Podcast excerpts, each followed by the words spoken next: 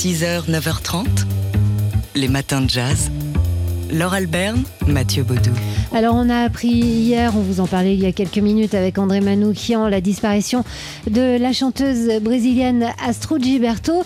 Astro Gilberto qui est entrée dans la légende en mars 1963. Oui, lorsqu'elle a posé sa voix sur un morceau devenu ensuite euh, iconique de la bossa nova de Girl from Ipanema, elle a posé sa voix sur des paroles en anglais alors que c'était pas forcément elle qui était destinée à faire ça, mais elle était là en studio au moment de l'enregistrement. Elle s'est proposée Hein. les paroles avaient été écrites par Norman Gimbel et euh, lorsque, au cours de la séance donc qui réunissait Stan Getz et Juan Gilberto, son époux, qu'elle avait suivi euh, à New York pour cette séance d'enregistrement. Donc, euh, lorsque le, le Creed Taylor, le, producteur de l'album, a décidé qu'il fallait faire la chanson là tout de suite, timidement, elle s'est proposée, elle pouvait parler anglais, elle avait une jolie voix et jusque-là, elle avait, elle s'était jamais réellement produite professionnellement. Elle chantait dans les bars, enfin dans les concerts un peu comme ça, mais elle a vraiment commencé sa carrière professionnelle avec ce morceau. Oui, elle a posé sa voix euh, simplement sur ce morceau et le résultat, eh bien, on le connaît, ça a été une déferlante, un album qui, gagne 4 Grammy Awards en 1965, dont celui euh, de la meilleure chanson. Elle n'avait que 22 ans hein, à l'époque, euh, Astrud Gilberto. ensuite, pour la version pour, destinée aux radios américaines, on a carrément enlevé les solos de piano de Antonio Carlos Jobim et la voix de Juan Gilberto pour ne garder que le saxophone de Stan Getz et la voix d'Astro Gilberto. Résultat, 96 semaines en haut des charts américains. Et ce morceau, eh bien c'est celui-là. The Girl from Ipanema, bien sûr. Olha que coisa mais linda, mais cheia de graça. Ela, menina que vem e que passa, num doce balanço, caminho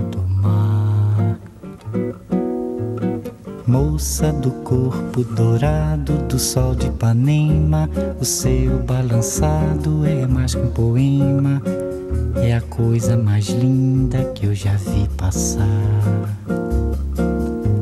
Ah, porque estou tão sozinho? Ah, porque tudo é tão triste?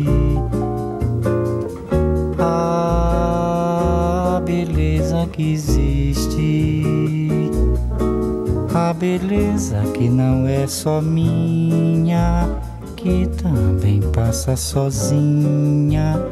Ah, se ela soubesse que quando ela passa, o mundo sorrindo se enche de graça e fica mais lindo por causa do amor.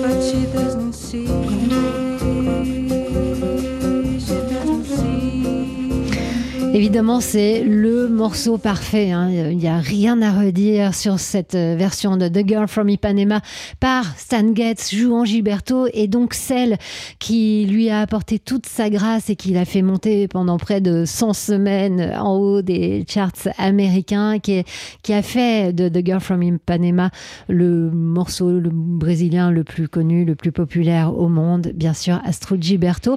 Qui n'avait touché que 120 dollars Voilà. pour cette séance de voix. Ça avait commencé comme un conte de fées, hein, cet enregistrement, ça s'est fini euh, euh, un peu dans l'amertume. Ensuite, elle est partie en tournée avec Stan Getz, qui l'a pas très bien traité, qui a précisé avec beaucoup d'élégance à son habitude que avant euh, lui, elle n'était qu'une femme au foyer. Enfin voilà, la vie de d'Astrud Gilberto n'a pas été euh, que un air de bossa nova. Parfois, c'était une bossa nova un un peu triste. Dans le Libération du jour, on peut voir une très jolie photo d'elle qui a été prise euh, à la fin des années 60 où on la voit euh, la- le regard euh, plein de larmes euh, dans un demi-sourire. Belle photo, je trouve, qui résume euh, assez celle qu'on salue aujourd'hui. Astrud Gilberto, oui, dont on a appris la disparition hier à 83 ans, la reine de la bossa nova.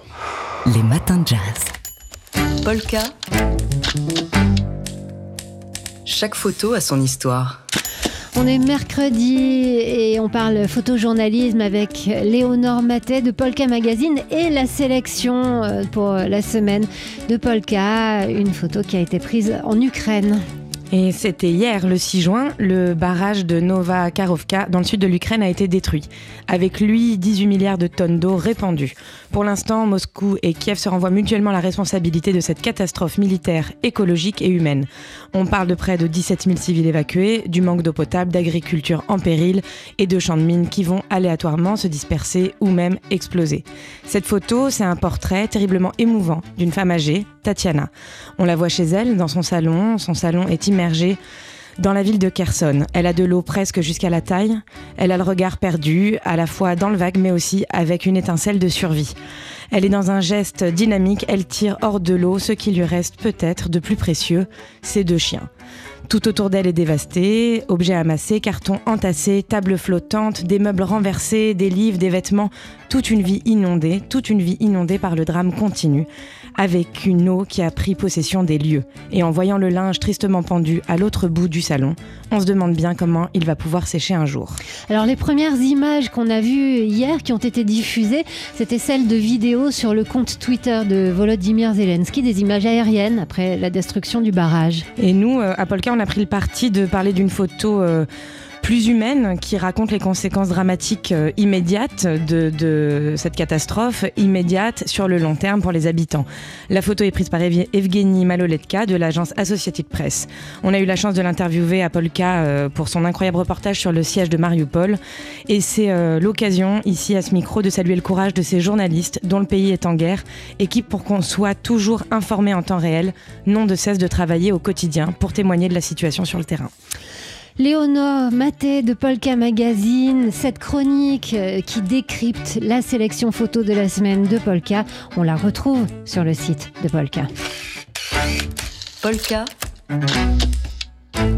Chaque photo a son histoire.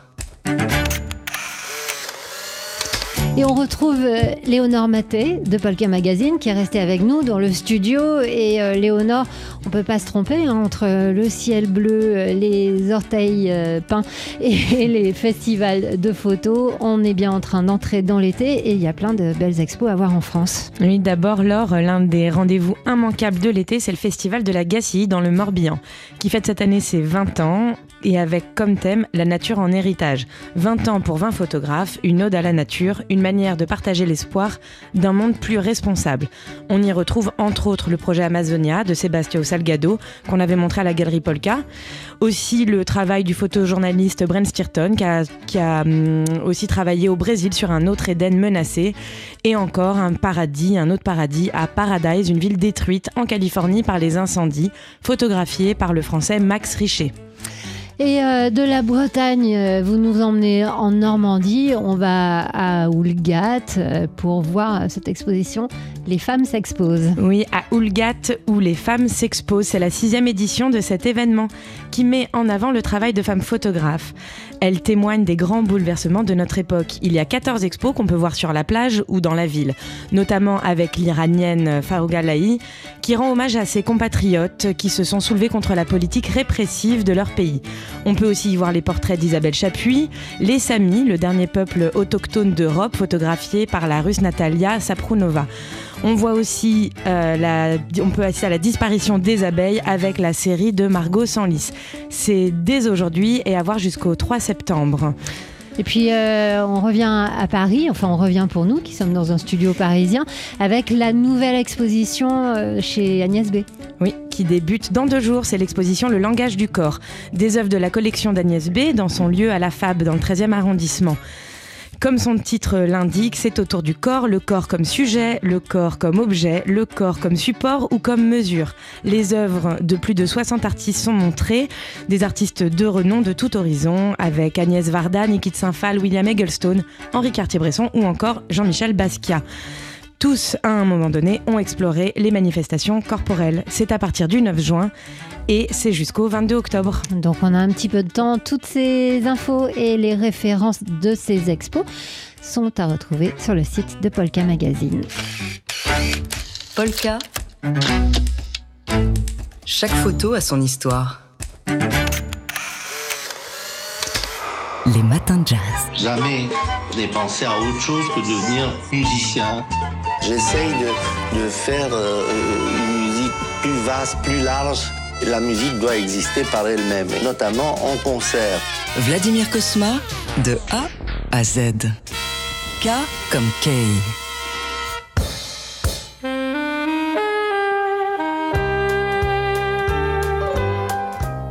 Daniquet, c'est quelqu'un que j'ai connu à l'occasion d'un concert que Michel Legrand donnait à l'ancienne Alhambra, qui n'existe plus maintenant, près de la République. Et il accompagnait Daniquet. Et il y avait une première partie dans cette soirée Daniquet avec Michel Legrand que je dirigeais, que Michel Legrand m'a laissé diriger moi-même et j'ai fait les arrangements pour l'orchestre et pour Daniquet pour cette première partie. Et ce qui m'a donné la possibilité de travailler vraiment réellement pour la première fois avec Michel Legrand. Et par la suite, ça a enrichi nos- notre collaboration. Et je suis devenu son assistant pendant 5-6 ans, ce qui a été très important puisque j'ai connu le cinéma grâce à Legrand. Et j'ai pénétré un peu dans un monde que je ne connaissais pas.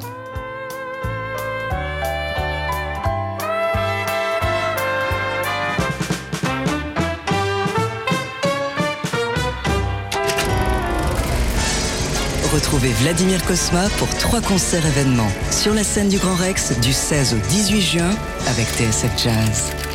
Les matins de jazz.